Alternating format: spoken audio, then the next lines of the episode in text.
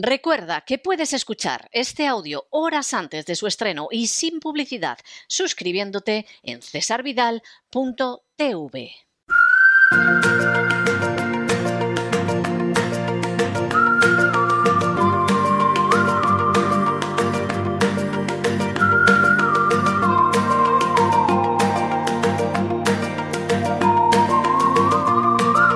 La economía que se fue con Roberto Centeno. Ya lo saben ustedes, ya lo saben ustedes. Inmediatamente, apártense de cualquier cosa fumable, coloquen el respaldo de sus asientos en posición vertical y abróchense los cinturones porque ha llegado don Roberto Centeno. Y si tenemos turbulencias habitualmente, hoy parece que tenemos hasta huracanes. De manera que advertidos quedan, pero no se vayan, que va a merecer la pena. Muy buenas noches, don Roberto. ¿Por dónde vamos a circular hoy?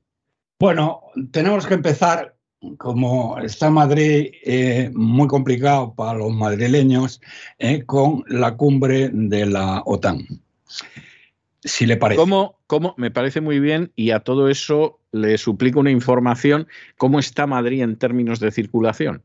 Pues está fatal porque eh, ten en cuenta que Más. cortado, básicamente está cortada la castellana en un trozo que va desde los hoteles eh, Ritz Palace, es decir, desde la plaza de Neptuno, de Neptuno sí. hasta donde, a la desviación del aeropuerto, que es por donde van todos los coches oficiales, las caravanas eh, Claro. que van al IFEMA, que se va por la, por la Nacional 1, eh, por el túnel del aeropuerto, y al al estar cortada esa calle, eso ya perturba. Eh, bueno, es, es un eje, es un eje central Total, sí. de Madrid y, y perturba muchísimo las, las comunicaciones. Luego, por otro lado, como no todo el mundo ha podido, digamos, eh, hospedarse en, en- en los hoteles eh, de lujo, que Madrid, la verdad, tiene ahora un- una red hotelera eh, de mejores de Europa.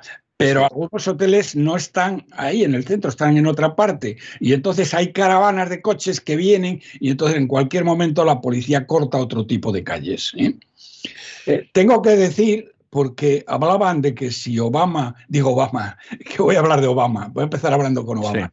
Sí. Eh, eh, esto que es el artífice de lo que va a ocurrir hoy, o está ocurriendo hoy, en este mismo momento. Eh, mm, eh, eh, que si Biden se iba a hospedar en la embajada americana. Bueno, no es así, no lo creo porque yo he tenido que pasar por la embajada americana. La embajada americana precisamente está prácticamente prácticamente sin ningún tipo de vigilancia. Entonces habría 30.000 personas, 30.000 policías si, si él se fuera a, a hospedar en la embajada americana. Así que tiene que hospedarse en alguno de los grandes hoteles de Madrid, el Ritz, eh, ahora, bueno, en fin, to- todos los todos los grandes que ahora eh, son ya muchos y como digo superamos a muchas capitales europeas quitando probablemente bueno sin que sin probablemente quitando París y Londres no No, hay y seguramente mejor que Londres. ¿eh? O sea, quitando París, se lo concedo. Yo no estoy seguro de que la oferta hotelera de Londres sea mejor que la de Madrid. sea de mejor calidad pues probablemente probablemente probablemente lo- se lo puedo comprar bueno vamos a ver la fiesta está ¿Qué pasa con esta fiesta, Eh, efectivamente? eh, empieza, y ya se lo conté a ustedes, eh, primero sepan que eh, nos ha costado a los, bueno, no sé cuánto nos va a costar a los españoles, pero la, la, mm, la entrevista, por llamarla de alguna manera, porque ahora lo matizaréis, Está, ¿eh? está muy bien el nombre, sí. de, del el, eh, sátrapa guerra civilista y traidor a España de Moncloa, eh, Sánchez, con Biden, nos costó 500.000 euros, eh, perdón, 500.000 dólares, que ya se lo expliqué a ustedes, la visita que hizo Obama hace tres semanas a Málaga, ¿m? y ahí eh, pactaron que, eh, bueno, que pues, coño, que te- tenía que hacerse una foto con él. Y la foto se la va a hacer, pero la Casa Blanca ha denegado el que sea una rueda de prensa. Entonces, eh, del aeropuerto donde le ha recibido eh, en el Air Force One, en Torrejón, le ha recibido el rey, el rey que parece que le gustan mucho los chistes de Biden, por lo que se ríen las fotos. No lo sé, no lo sé. No, Yo he visto las fotos, parece que Biden es graciosísimo contando chistes. Me, quedé. Ah, bueno, en fin. Ah, que los chistes eh, lo, había interpretado mal. Creía que eran los chistes sobre Biden. No, no, no, no, no, no, no. Hay una foto en la que se ve al rey con Biden, en la que Biden está riéndose. No sé si estará contando uno de los chistes verdes que tanto le gustan, y el rey parece que se parte de risa con lo que dice Biden. Hombre, es, lo menos, ¿eh? es lo menos. bueno, ya, ya. entonces, de ahí, eh, de ahí fueron a, a Moncloa y eh, entonces de rueda de prensa nada, simplemente una declaración institucional. Porque Biden, la Casa Blanca, ha dicho que hoy precisamente en la G7, mm, en la reunión de la G7 ya había hecho él una declaración institucional. Entonces, bueno, cada uno dirá una cosa y lo único cierto y verdad es que Biden le va a pedir al sátrapa que lo que no puede ser es que España sea el último país de la OTAN en inversión eh, militar. ¿eh? Solamente, eh, solamente hay un país de Europa que invierte menos en gasto militar. Adivine usted cuál es. Entonces. Mm, ni idea, ¿cuál es? Luxemburgo. Ah, bueno, ya, ya, ya, ya, ya, bueno, sí, y supongo que la República de San Marino y Liechtenstein si eso vamos, pero claro. yo no creo que la República de San Marino y Liechtenstein estén en la OTAN, pero... No, por eso digo, quiero decir que, claro, dentro de Europa sí, claro, es que uno piensa en países, puesto que estamos hablando de España, piensas en cierto tipo de países. Tiene, tiene usted, por ejemplo, Grecia, ¿eh? sí, que, es como, como un país, ¿eh? Y bueno, es y, esto, y, Grecia invierte el 2 y pico por ciento, el 3 por ciento del PIB. a pesar de la situación económica. Mendrugos, sí, eh, a pesar de la situación económica. Esta, esta chusma social comunista que ha despilfarrado, sigue despilfarrando el dinero a manos llenas, invierte el 1%. Y claro, le han dicho, eh, una, lo que le ha dicho Biden, eh, de puertas para adentro, es que esto no puede seguir así. Y entonces pero lo que sí vamos a tener, mm, pero sí va a haber foto. Foto sí, foto sí va a haber una foto. que si después de todo esto, además encima no hay foto, esto ya puede ser para morirse. Es, un poco inevitable, pero fíjese, don César, que hay una cosa curiosa. Eh, durante el día de hoy han, eh, le han visitado en Moncloa en varios eh, primeros ministros de países de la OTAN. ¿Eh? Ninguno de ellos ha querido hacer una declaración, una rueda de prensa o tener una rueda de prensa con él. Ninguno. Con Sánchez. Se han saludado, les habrán dado un vinito y a la calle.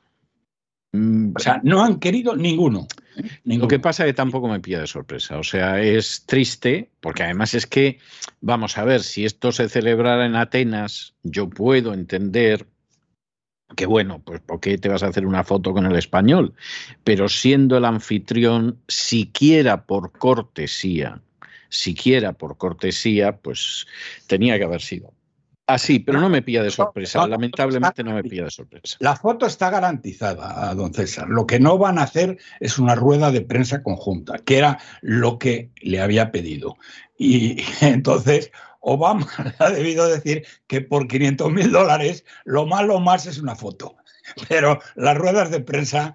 Eh, Pero bueno, la, foto de todas formas, la colectiva se supone que la van a hacer. Luego se le verá a Sánchez, como pasaba con Rajoy y con Zapatero, que no saben muy bien dónde colocarse. Pero, pero habrá una rueda de prensa, vamos, que, o sea, perdón, una rueda de prensa, una foto colectiva que menos. Ya una foto individual con Biden, no sé. Don César, hay una diferencia muy importante. ¿eh? Claro que la hay. A Rajoy y a Zapatero les importaba una higa el hacerse una foto con quien fuera, le daba igual.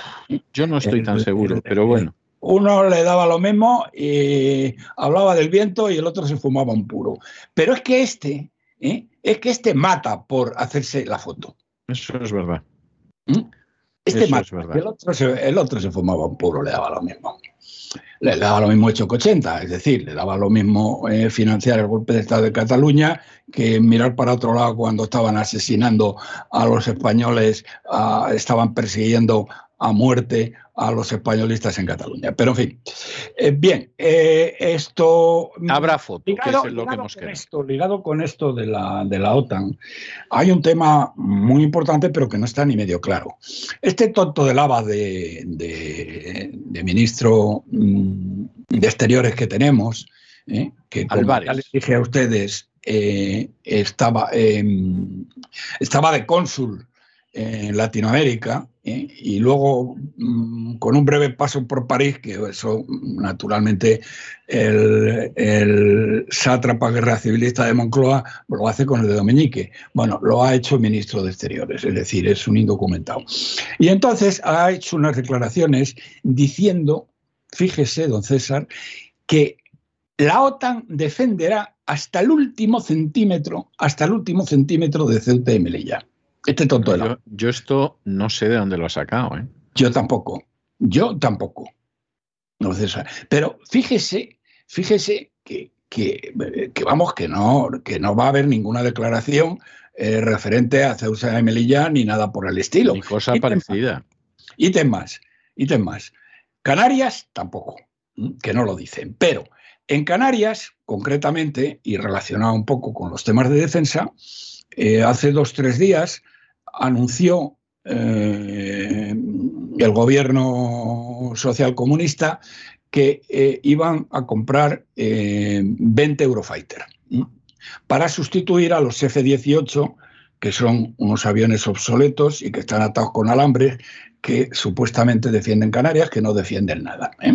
Y entonces lo van a sustituir por Eurofighter. Pero fíjese, don César, fíjese, don César, que estos payasos ¿eh? Cogen Eurofighter para defender, o compran Eurofighter para defender Canarias, cuando los aviones que tienen enfrente, que son los marroquíes, son los F-35 de Lockheed. Y los, eh, em, los Eurofighter, para aquellos que no lo sepan, es que no se pueden ni comparar ni medir siquiera con los, con los F-35.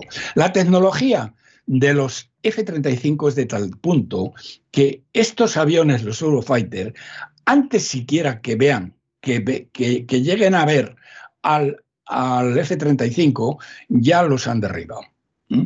Y con esto pretende... Pues, pues menudo panorama. Eh, pues eh, efectivamente, usted, si, si se va a gastar un dinero, ¿eh? Compre usted los F-35, que es lo que está haciendo Italia, es lo que hace Alemania incluso, eh, que es uno de los principales fabricantes o de los que cobra por el Eurofighter.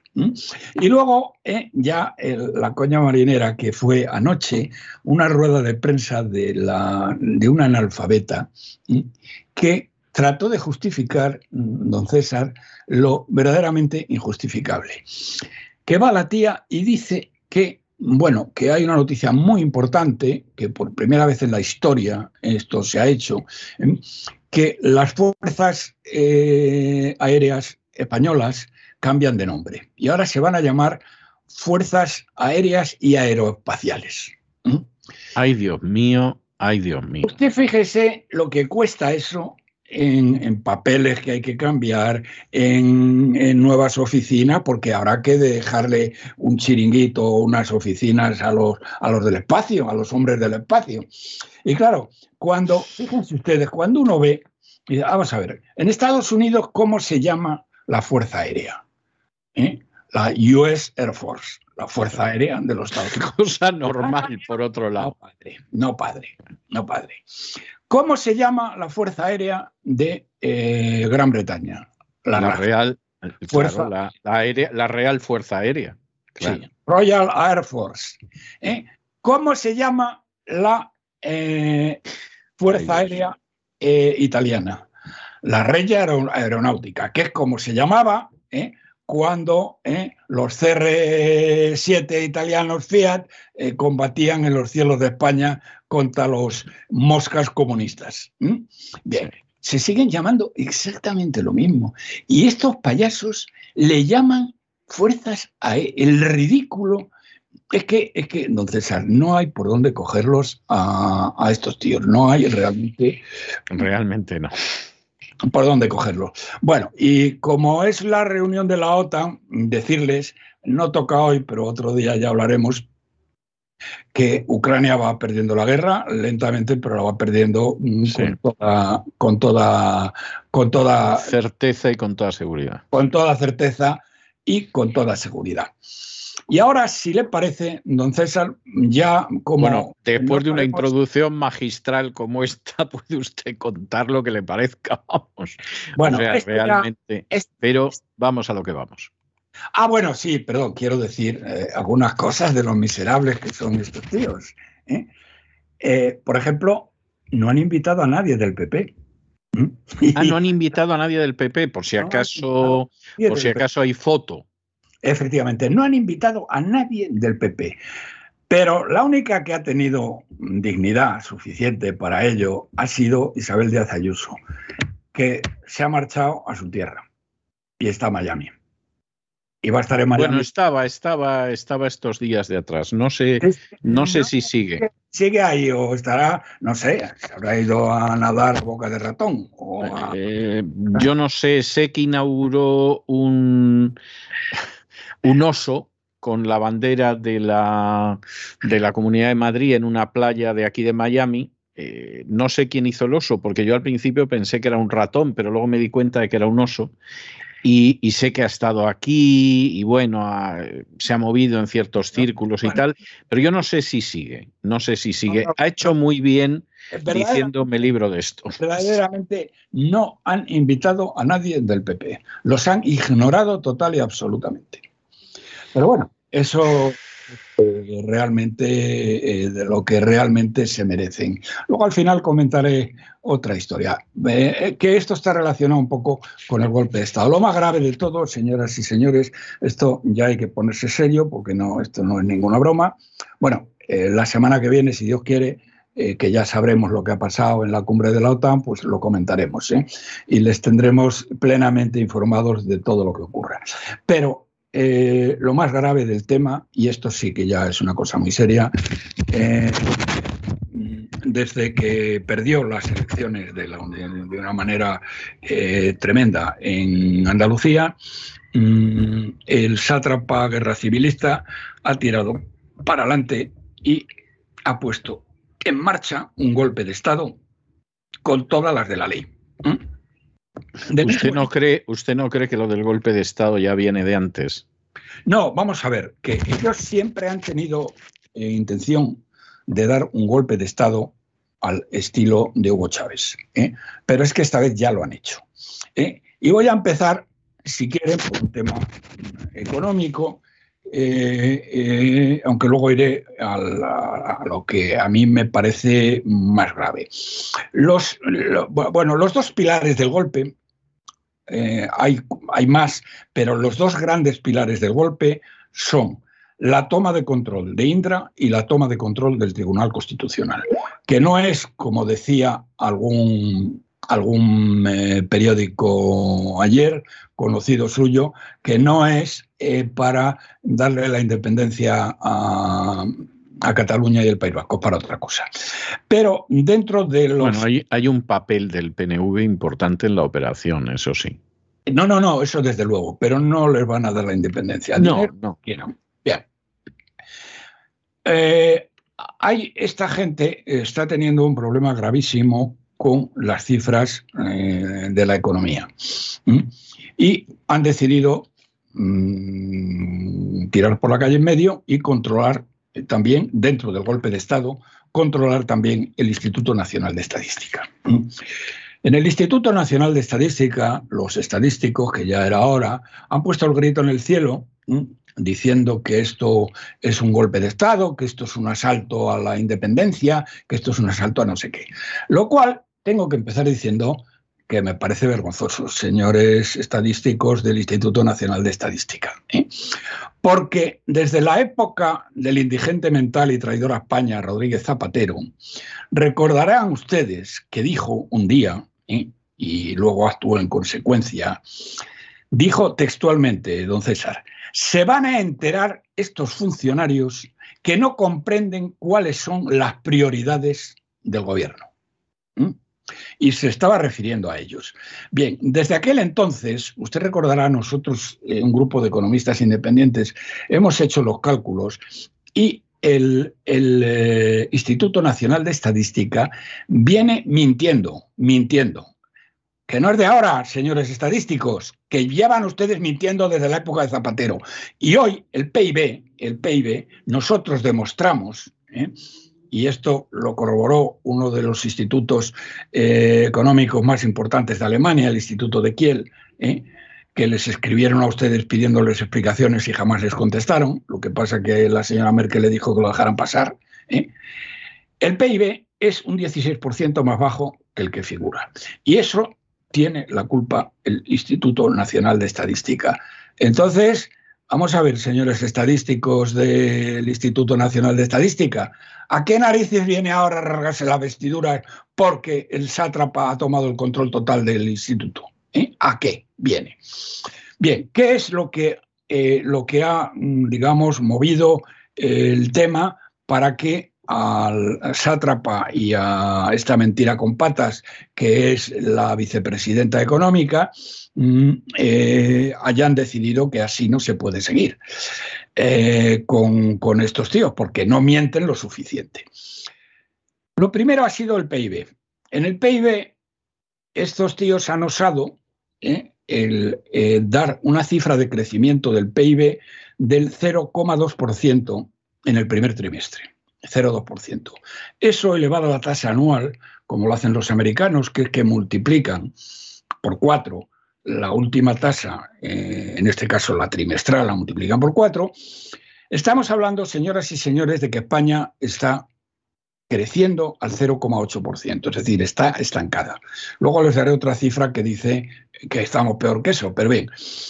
Pero claro, fíjese, don César, fíjense, queridos amigos, que hace nada de tiempo esta mentira con patas de Nadia Calviño dijo que, bueno, que el 7% no íbamos a crecer, pero íbamos a crecer el 4,3%. Y ahora viene el Instituto Nacional de Estadística y da una cifra de eh, que elevada tasa anual es el 0,8%. ¿Mm? No el interanual, sino lo elevada a tasa anual. La última multiplicado por cuatro, que es como se hace, como lo hacen los anglosajones, bueno, como lo hacen los americanos fundamentalmente. Bien, el 0,8%. Y esto la ha puesto de los nervios. Luego llega el IPC, don César. Y estos tíos han mentido como bellacos.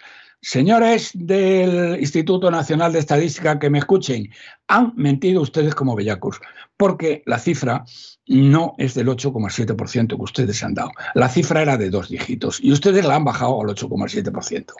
Pero miren ustedes que no era suficiente para la mentira con patas llamada Nadia Calviño. ¿Por qué no era suficiente para esta mentira con patas?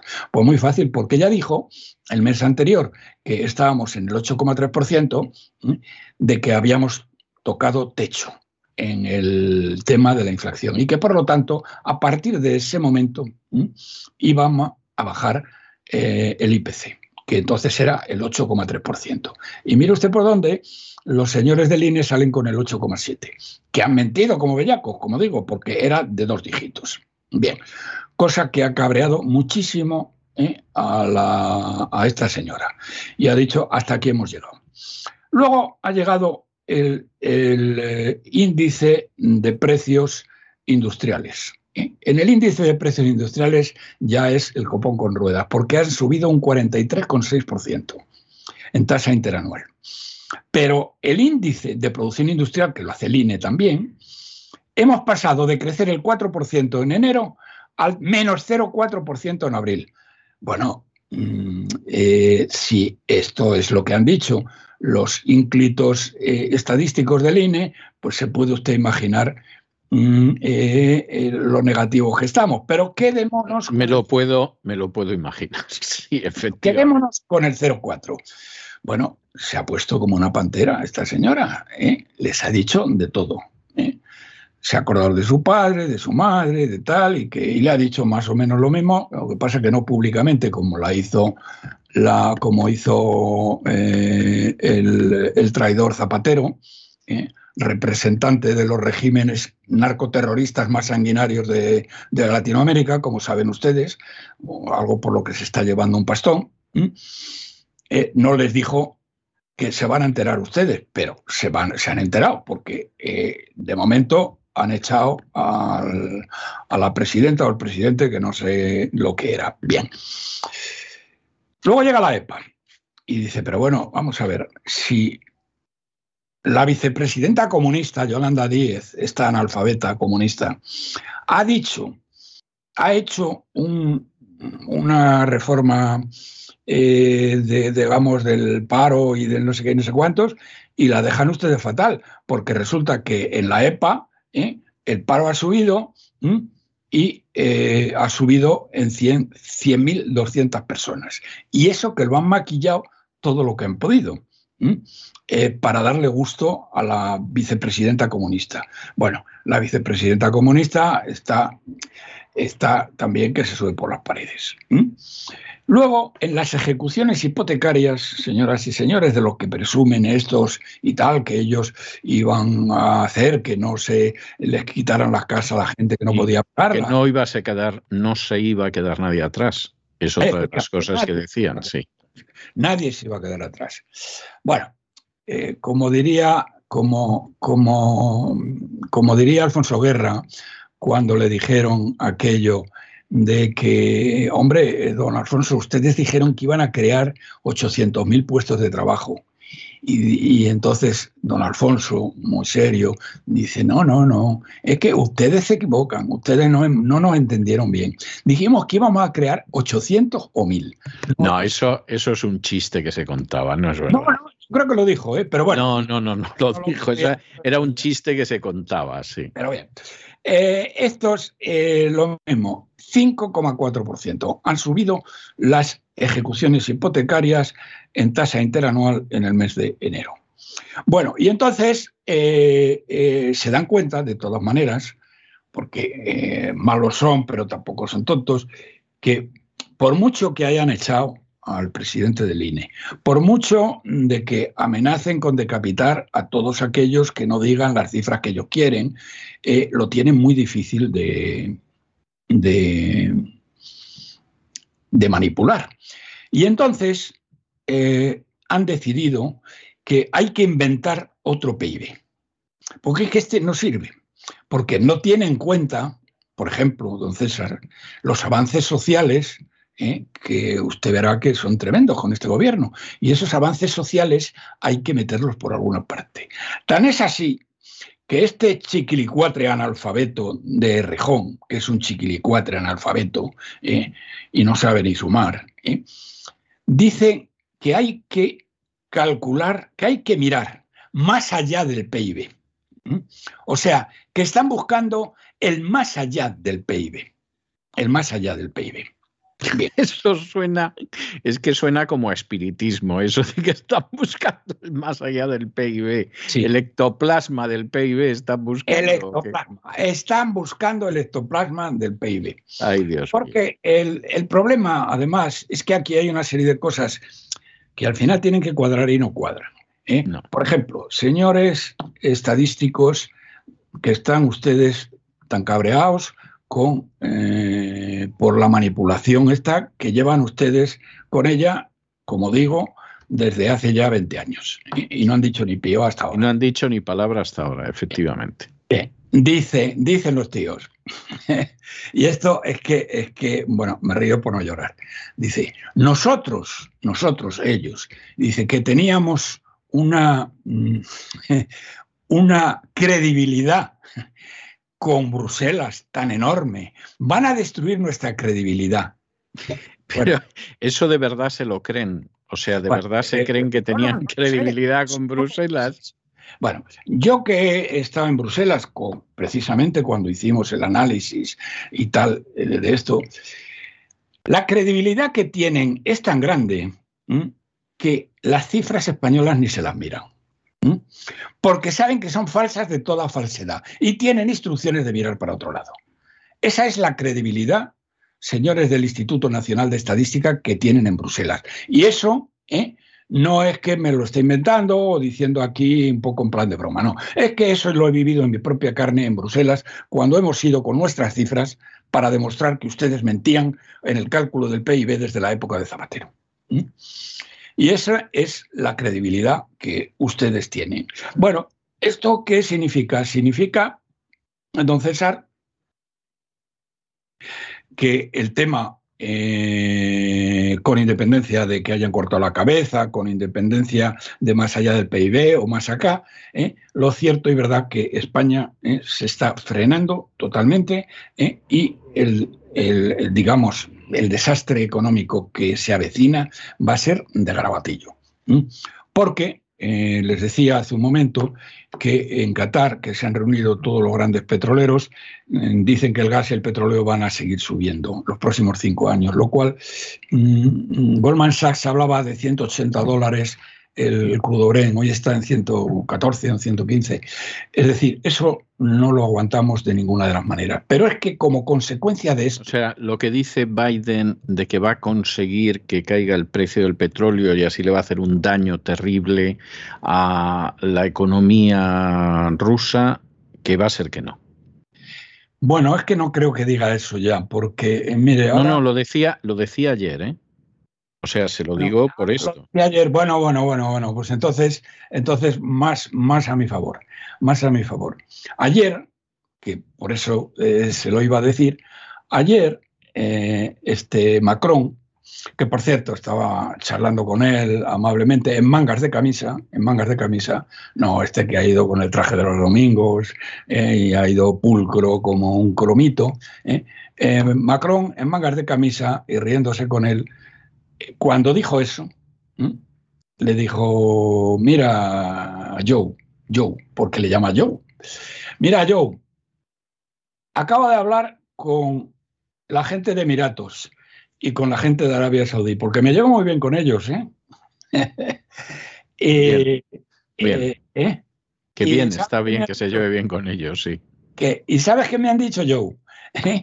que no tienen capacidad que aunque quisieran, no podrían aumentar la producción de petróleo, porque ya no tienen capacidad disponible. Es cierto, es verdad, eso es lo que, lo que están eh, diciendo. entonces, esto no sé si se lo dijo. ¿eh? Esto se lo dijo seguro, porque lo he leído hoy en, el Wall Street Journal. ¿eh? Pero lo que seguramente la pregunta siguiente, y si no se la hizo, pues va de sua, como dicen en mi pueblo, ¿eh? ¿y de dónde coño vas a sacar el petróleo si los saudíes y los emiratos no pueden, han dicho que no tienen capacidad de reserva para ello? ¿Mm? Pues claro, el señor Biden, eh, pues muy bien, puede decir absolutamente misa. Pero, mm, pero vamos a ver, lo importante de esto, lo importante es que eh, esto significa que la inflación va a ser permanente, va a ir subiendo y va a ser permanente cosa que ha obligado a que a la eh, eh, eh, Lagarde, la presidenta del BCE, haya dicho que tiene que endurecer la política monetaria. Porque el tema de, el tema de la inflación se les va de mano. Bien, ¿esto qué significa? Significa que van a subir más los tipos de interés y que va a ser mucho más difícil conseguir dinero en el mercado. Lo cual va a acelerar la quiebra de este país. Es a lo que quería, lo que quería decir. Es decir, bueno, yo creo, yo creo que lo has puesto con muchísima claridad. Lo que pasa es que el panorama efectivamente es un panorama de ojo que la vista engaña. ¿eh? eh sí, sí, efectivamente, efectivamente, así es. Bueno, y ahora vamos, eh, si le parece, a los dos pilares de la sabiduría. Bueno, eran los cuatro pilares de la. Eran, eran los siete pilares. Bueno, Lorenz de Arabia decía que eran los siete pilares, pero bueno, ah, esto, es opinable, pero su libro, que es un libro extraordinario que merece la pena leer, era, se titulaba Los siete pilares de la sabiduría. Los siete pilares de la sabiduría. Bien.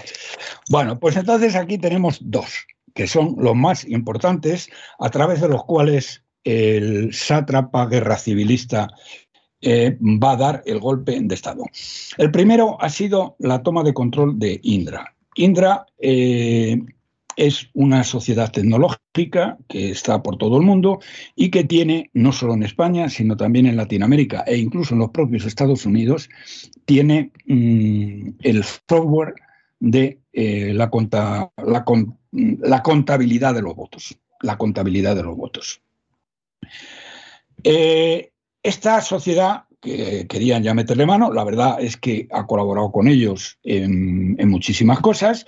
Eh, por ejemplo, en, Andalucía, el observatorio, de, el observatorio de un grupo de personas independientes que, eh, intentan conseguir actas e intentan comprobar la limpieza de las elecciones.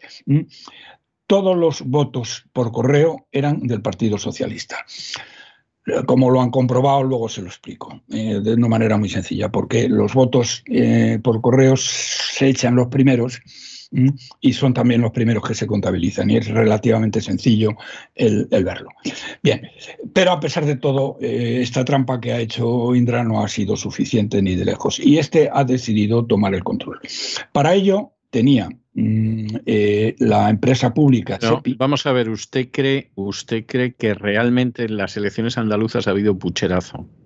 Sí, Sí, sí, sí, sí, sí. Vamos, con toda seguridad. Mire, ya que me lo pregunta, pues. No, se lo pregunto, claro que es que lo pregunto. Pero, pero no, no, pero no vale con que le diga que sí. Le tengo que explicar por qué. O por qué me, han explicado esta gente. Mire, esto, mm, el voto, eh, el voto contabilizado eh, en urna, ¿eh? pues es muy complicado de, vamos, es muy complicado, no es complicado, pero si tú un voto... Es imposible. El voto en urna, vamos. Efectivamente. Mm, luego después lo sumas y, no dan. Entonces lo tienes muy complicado.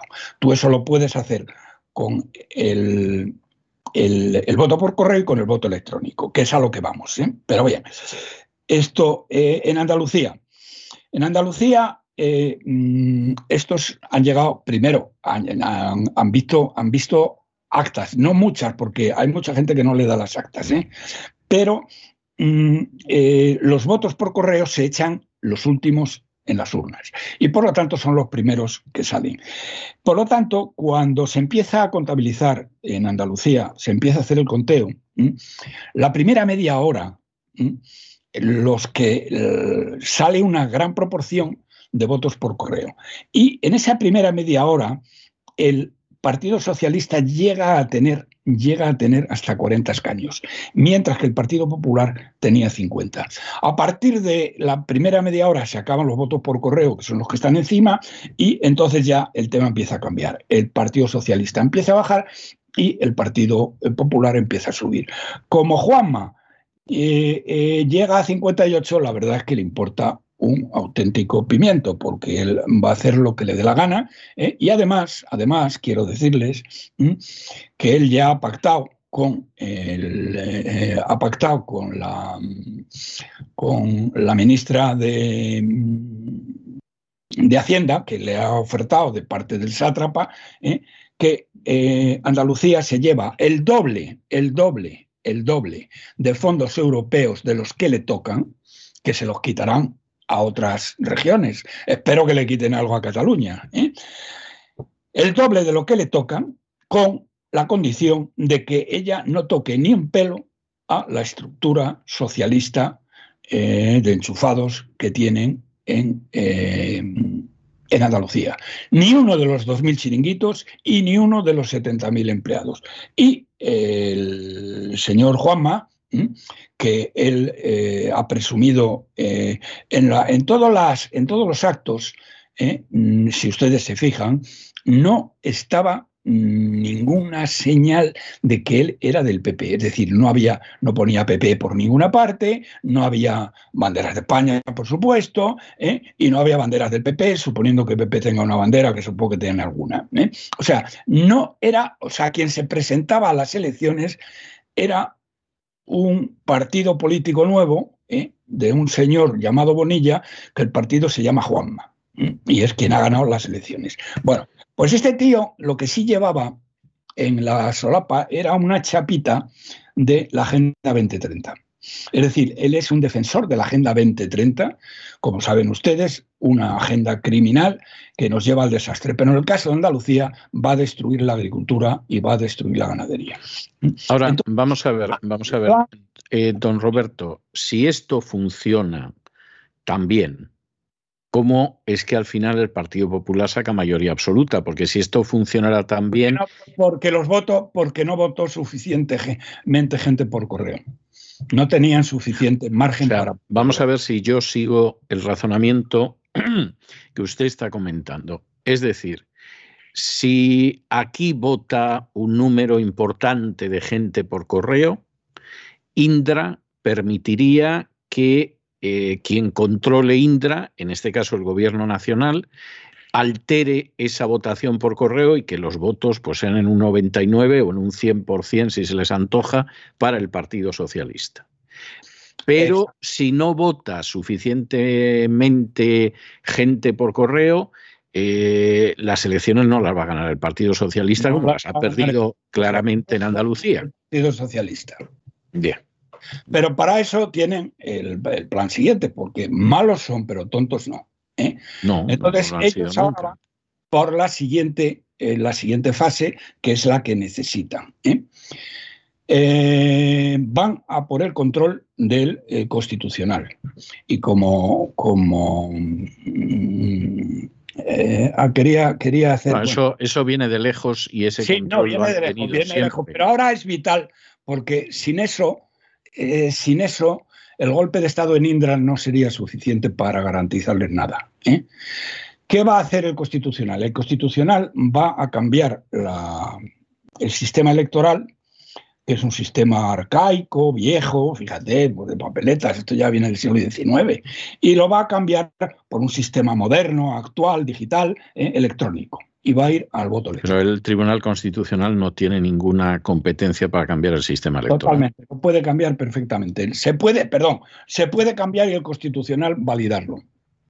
Eso es otra cosa. Eso es otra cosa. Es que si no lo valida el Constitucional, no. No, por eso lo eh, digo, porque el Constitucional no tiene competencia. No, no, no, no, no, Pero esto, eh, esta es la intención declarada que tienen. Ellos van a ir al voto al, voto telemático. Que, bueno, yo en principio eso me parece, bueno, es, es posible, pero en cualquiera de los casos el control del Tribunal Constitucional ya lo tienen. O sea, no, no, es algo nuevo. ¿eh? No, no, no, no es suficiente para esto. ¿Usted cree? Ahora, ahora hay dos renovaciones dos personas y, eh, no, no tienen el control del constitucional. Lo tendrán, pero no lo tienen, si es que se lo permite Feijo.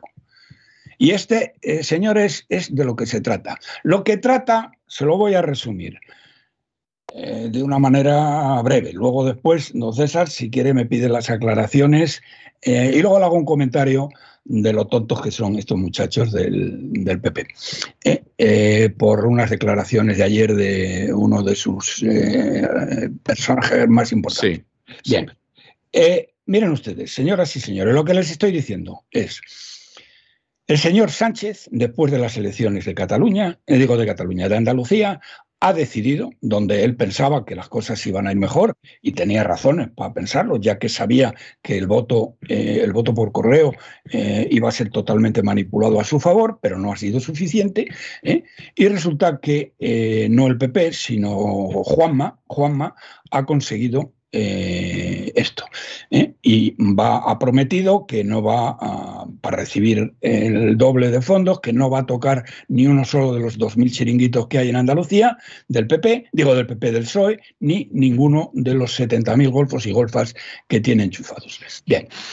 Eh, entonces ha decidido dar el golpe de Estado de una manera muy parecida, muy parecida a lo que hizo Hugo Chávez en, Venezuela, que llevaban muchísimo tiempo pensándolo, pero es que no eh, creían, no creían hasta ahora, no le han visto las orejas al lobo. Pensaban que con el control de la prensa y de todos los medios era más que suficiente. Y hasta ahora, de alguna manera, lo ha sido. ¿eh? Pero ahora ya ven que eso no es suficiente. Han perdido las elecciones en Andalucía de una manera terrorífica, las han perdido en Castilla y León, las perdieron en Madrid y las van a perder en Baleares, que van a ser las siguientes.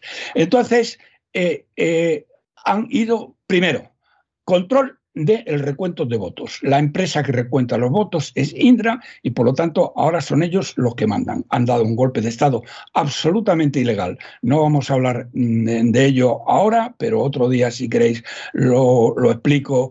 Eh, vamos, concretamente, en cualquier país democrático, los tíos que han dado este golpe de Estado, que son los señores de la SEPI, los señores de Amber, que es quien controla el país, y los señores de un, y del PNV, que es una empresa vasca que está ahí, hubieran ido directamente a la cárcel. ¿eh? Hubieran ido directamente a la cárcel. Yo, yo ahí disiento con usted, no sinceramente. Yo, yo, don César. Disiento por razones jurídicas, ¿eh? O sea, la mala intención del gobierno y todo lo demás. No quería entrar en el tema, pero lo voy a explicar y que los, nuestros oyentes se queden con. Mire, don César, para cambiar el. Eh, no sé cómo llamarlo, de una manera. Eh, la composición del Consejo de Administración. No, tanto la composición, eh, el poder el, porque es más que eso. Pero sí, si quiere, la composición del control de administración para una toma de, poder. ¿eh? para hacerse mejor, para hacerse con el poder en una empresa, si tú, tú, tienes más de un 30% de las acciones, solas o concertadas, tienes que hacer una OPA obligatoriamente. Entre la SEPI, Amber bueno, esto, Amber, pertenece, es el grupo que controla el eh, Prisa, que es de un, armenio, que lleva ya perdidos, ayer lo estaba contabilizando, lleva ya perdidos. mucho dinero, sí. 300 millones de euros en Prisa. Y el dinero no es suyo, señoras y señores, el dinero es de los armenios. ¿eh? Y el día menos pensado, pues eh, le van a pedir cuentas porque eh, la cantidad de dinero que está perdiendo con prisa es alucinante, alucinante. Y aquí, en el tema de Indra, si no le sale bien, puede perder ya lo que no está escrito. Si le sale bien, pues mm, tampoco tendría mayor problema que el señor, eh, que el sátrapa guerra civilista le diera el dinero por algún sistema. Pero bueno, mm, eh, entonces, estos señores, la suma de los tres, es decir, de la SEPI, de Amber y de la sociedad vasca esta que se llama, no me acuerdo, empieza por ese, pero no me acuerdo el nombre, ¿eh? tienen, que son los que han dado, los que se han hecho con el poder en eh, ejecutivo dentro de Indra, tienen más del 30% de las acciones y por lo tanto era obligatorio ¿eh? según la ley de sociedades anónimas, según la ley de buen gobierno y según todo. Pero no, no según el Real Decreto de OPAS del 2007. Si es que el problema, el problema es que todo vamos a ver, toda la legislación que había antes de OPAS la cambió en su día Zapatero. Y esta gente se ha quedado justo en la línea en la que efectivamente no tiene ese problema. No. O sea, ellos saben hasta qué porcentaje. Niego la mayor. Se lo han pasado siete pueblos. No, no, yo no lo creo. Estos tíos irían a la cárcel en cualquier. No, no, no, no, no, no, en absoluto en absoluto. y además, incluso para convocar una OPA necesitan un mes. No, sé, no sé lo que dice usted, pero es el 30%, eso es muy conocido. Si tú tienes eh, un si tú ejerces ninguno de ellos tiene un 30%, lo han hecho muy hábilmente. La suma de los tres, la suma de los tres, suma de los tres puede ser hasta un 60. O ¿Mm? sea, tiene que ser primero para intentar controlar el 100% es por lo que se va a una OPA que en este caso ninguno de ellos quiere controlar un 100%. No, no, no, les basta con lo que tienen. No, no, niego, niego la mayor de nuevo. Esto, ellos ellos controlan ahora el 100% de la empresa no, con no, no. Es así, no tienen, no tienen un 100% accionarial. César, hoy mismo, se, hoy mismo hay varios accionistas privados que se han marchado porque dicen que tiene el control del 100% esta gente. O sea, no, lo va usted a, a... No, no, lo que pasa es que el control que tienen es un control suficiente para controlar todo lo que hay. Eso sí es cierto, pero ellos no tienen el 100% de la accionarial. Eso en mi pueblo, don César, que somos gente muy leída, ¿eh? los de Salamanca, somos gente muy leída, eso es tener el control. O tienes el control. Sí, pero no es el 100%. Bueno, pero que no. Ni aspiran al 100%. Habla del control real. Ni ha pasado un mes para que convoquen la OPA. Es más, o sea, ellos están totalmente dentro de la ley. La, la mala intencionalidad yo se la puedo conceder. Eh, luego matizar que la mala intención yo se la puedo conceder, luego seguramente yo matizaría algunos aspectos de eso. ¿eh? Pero bueno, en principio, que mala fe, etcétera. Con la, con la mala intención. Sí, sí, eso, eso no, se, no se la niego yo de eh, perpetuarse en el poder. Bueno, nada más una cosa para terminar. Ayer oí a González Pons. González Pons es ahora, no sé qué, si es portavoz o no sé qué narices es, pero ayer salió hablando de, yo creo, de las elecciones en Andalucía. Primero tengo que decirles que González Pons es un canalla y un miserable ¿eh? que eh, hace nada de tiempo, cuando no estaba, cuando no estaba claro si Feijó iba a decapitar o iba a permitir a Isabel Díaz Ayuso ser la presidenta de Madrid, ¿eh? él se pronunció claramente contra Isabel Díaz Ayuso. Y básicamente lo dijo que no podía ser la presidenta de la Comunidad de Madrid. Este tío.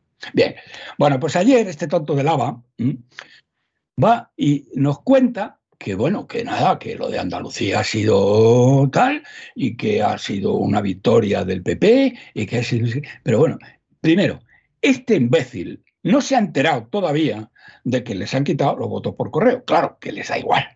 Tampoco se ha enterado ni dijo ¿eh? que este tío, ¿eh? a cambio de que le doblen la, los fondos europeos, va a dejar los 70.000 golfos y golfas que no le dan un palo al agua y cobran 37.000 euros al año ¿eh? y los 2.000 chiringuitos. ¿eh? El Juanma.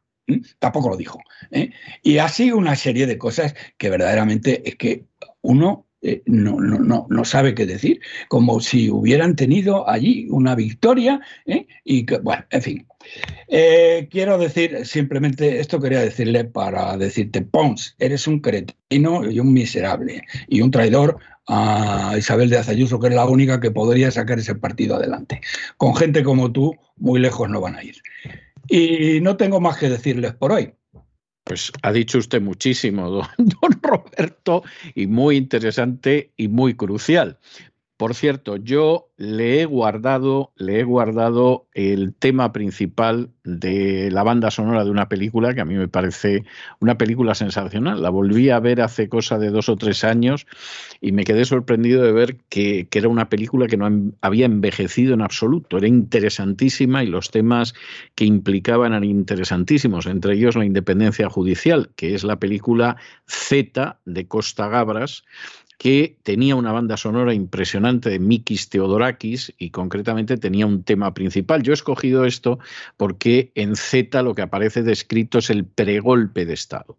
Es decir, el, el, cómo vamos moviendo piezas de tal manera que en un momento el golpe de Estado se va a hacer realidad y eh, como usted estaba mencionando lo del golpe de Estado, me parecía que era, era un tema musical muy idóneo, este de Z de Mikis Theodorakis. Bueno, pues yo le dejo con este tema, un abrazo muy fuerte y nos volvemos a encontrar la semana que viene. Vale, pues hasta la semana que viene, si Dios quiere. Hasta la semana que viene. Y con este tema extraordinario de Z, compuesto por Mikis Theodorakis, hemos llegado al final de nuestra singladura de hoy del programa La Voz. Esperamos que lo hayan pasado bien, que se hayan entretenido, que hayan aprendido incluso una o dos cosillas útiles. Y los emplazamos para mañana, Dios mediante, en el mismo lugar y a la misma hora. Y como siempre, nos despedimos con una despedida sureña. God bless. Que Dios los bendiga. El programa La Voz es una producción de Artorias Incorporated y al amparo del derecho a la libertad de expresión no se hace responsable de las opiniones vertidas en el curso del mismo.